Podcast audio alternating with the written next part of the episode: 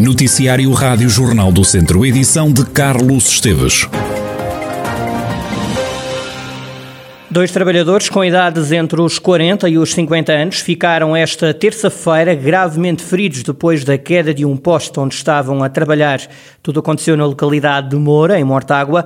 O comandante dos bombeiros voluntários de Mortágua, Luís Filipe Rodrigues, adianta que um dos feridos foi transportado de helicóptero para o Hospital de Coimbra rondarão entre os 40 e 50 anos. O poste caiu, estavam os operadores em, em trabalhos em cima do poste, o poste caiu e temos dois feridos graves. Os resultados da queda deste poste ainda não foram, porque o helicóptero ainda está neste, nestas operações. É, eventualmente, um deles sim transportado, o outro não haverá necessidade, depois de fazer a avaliação, estão duas equipas médicas no local a fazer essa avaliação. Luís Felipe Rodrigues, comandante dos bombeiros voluntários de Mortágua, dois trabalhadores ficaram então gravemente feridos num acidente de trabalho depois da queda de um poste onde estavam então a trabalhar na localidade de Moura, em Mortágua. Caiu o número de internados no Hospital de Viseu por causa da Covid-19. Nesta altura há 12 internamentos, menos um do que ontem. Em enfermaria estão ocupadas 11 camas, em cuidados intensivos há apenas um doente. Paulo Catalino é o candidato do PS à Câmara de Carregal do Sal. Segundo fonte da Distrital Socialista, foi escolhido médico de profissão e presidente da Conselhia para ser o candidato às eleições autárquicas depois do atual presidente da Câmara de Carregal do Sal se recusar a recandidatar-se. A mesma fonte explicou que em janeiro o atual presidente da Câmara, Rogério Abrantes, disse não estar disponível para se recandidatar por questões pessoais.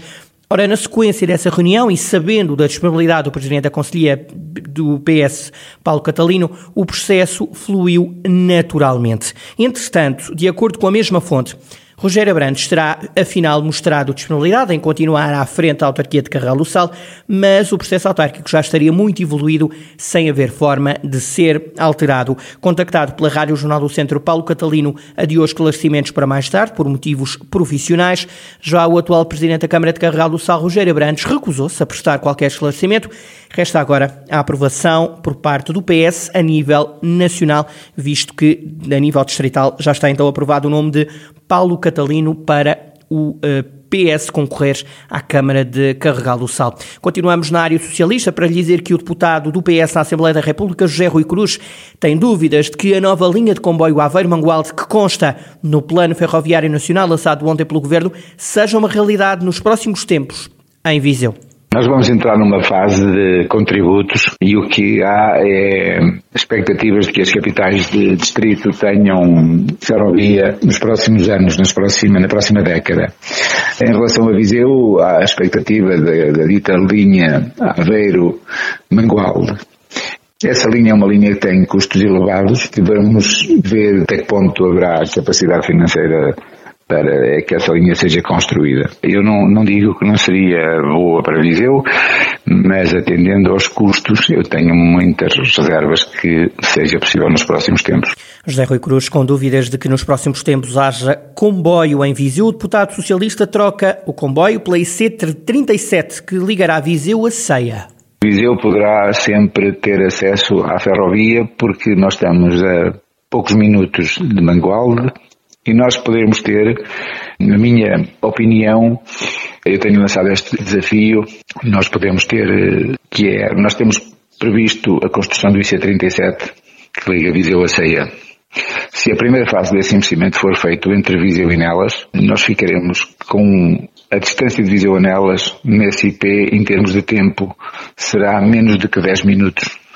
E nós poderemos fazer a ligação de, uma, de uma estação a construírem nelas da linha da Beira Alta, através de shuttles eh, elétricos ou com combustíveis verdes, como está a ser feito em Coimbra, por exemplo, com aquele metro Mondego, se calhar em menos tempo do que fazem 90% das pessoas que vivem em Lisboa. José Rui Cruz alerta ainda para o facto de serem precisos mais comboios na linha da Beira Alta. E se calhar temos que perceber que há várias formas de acedermos ao comboio. O que nós precisamos, se calhar, nesta fase é na linha de Beiralta, mais comboios que cheguem mais depressa a Lisboa, ou pelo menos muitos deles que cheguem mais depressa a Pampilhosa ou a Coimbra, porque nós entre Lisboa e Porto vamos ter já vários comboios, todos eles com, com, rápidos e é possível no futuro que entre Lisboa e Porto a viagem se faça em menos de duas horas. E portanto entre Coimbra e Lisboa ou entre Coimbra e o Porto seja naturalmente muito mais rápido.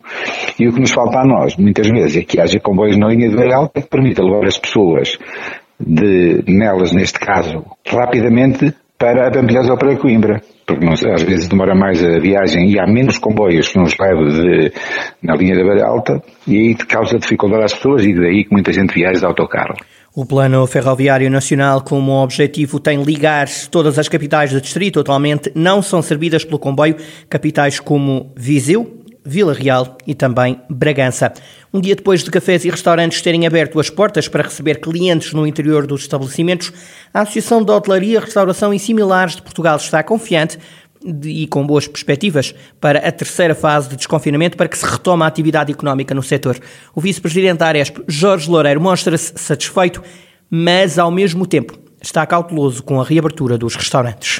Estamos com muita expectativa relativamente ao dia de segunda-feira, que vamos poder voltar a ter a atividade, apesar de muito, muito, muito limitada dentro dos estabelecimentos e com reforço do número de pessoas por mesa nas planadas. Apesar de estar otimista, Jorge Lareiro deixa algumas recomendações e conselhos para que esta fase de desconfinamento se consolide muito cuidado e atenção à forma como retomamos as nossas atividades. Portanto, aproveito para pedir aos colegas empresários para que façam pedagogia junto dos utilizadores e dos seus clientes para que façamos utilização dos espaços interiores e dos espaços exteriores nas planadas dos nossos estabelecimentos, cumprindo aquilo que são as regras básicas do distanciamento, do uso de máscara quando não estamos a consumir, mesmo que apesar de estarmos na esplanada ou no, no seu interior, o lavar das mãos quando chegamos aos espaços. Portanto, estas regras básicas de que todos nós já estamos,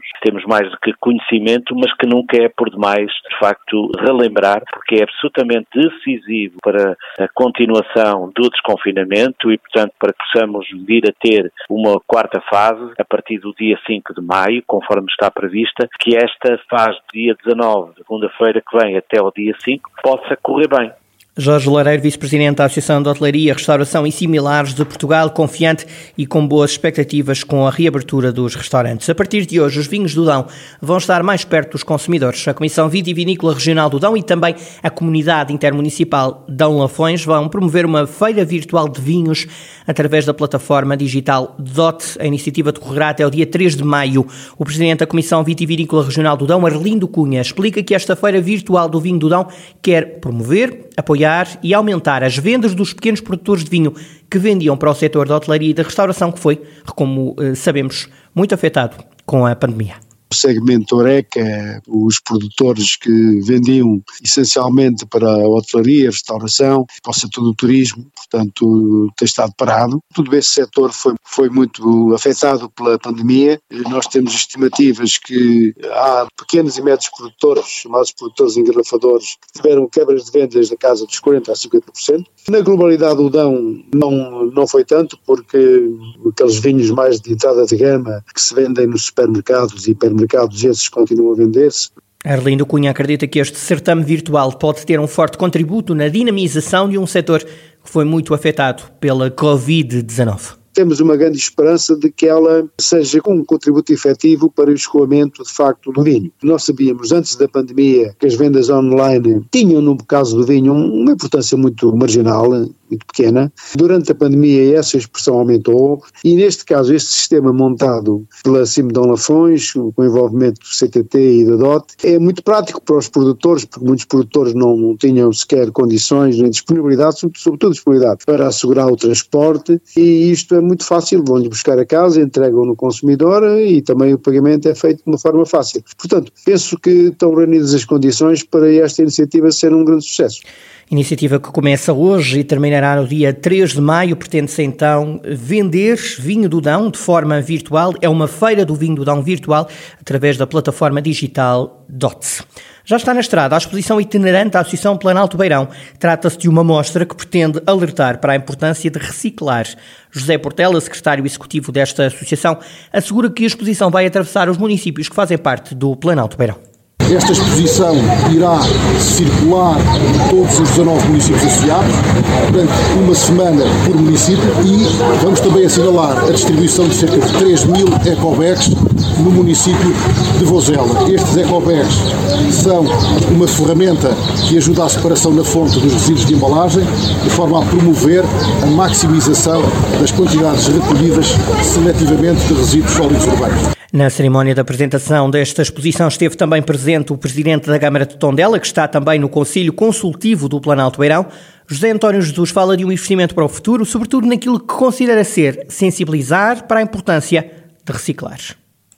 É o caminho para hoje e é o caminho para o futuro, porque as gerações futuras terão que saber que se não investirmos na sensibilização, nunca alteraremos hábitos, métodos e algumas questões que estão por vezes enraizadas na nossa vida e que devem ser melhoradas. E, portanto, esta, este é um projeto ambicioso para os 19 municípios, tem um custo elevado em termos de sensibilização, mas que por aquilo que eu disse se percebe que vai fechar um ciclo de várias outras intervenções.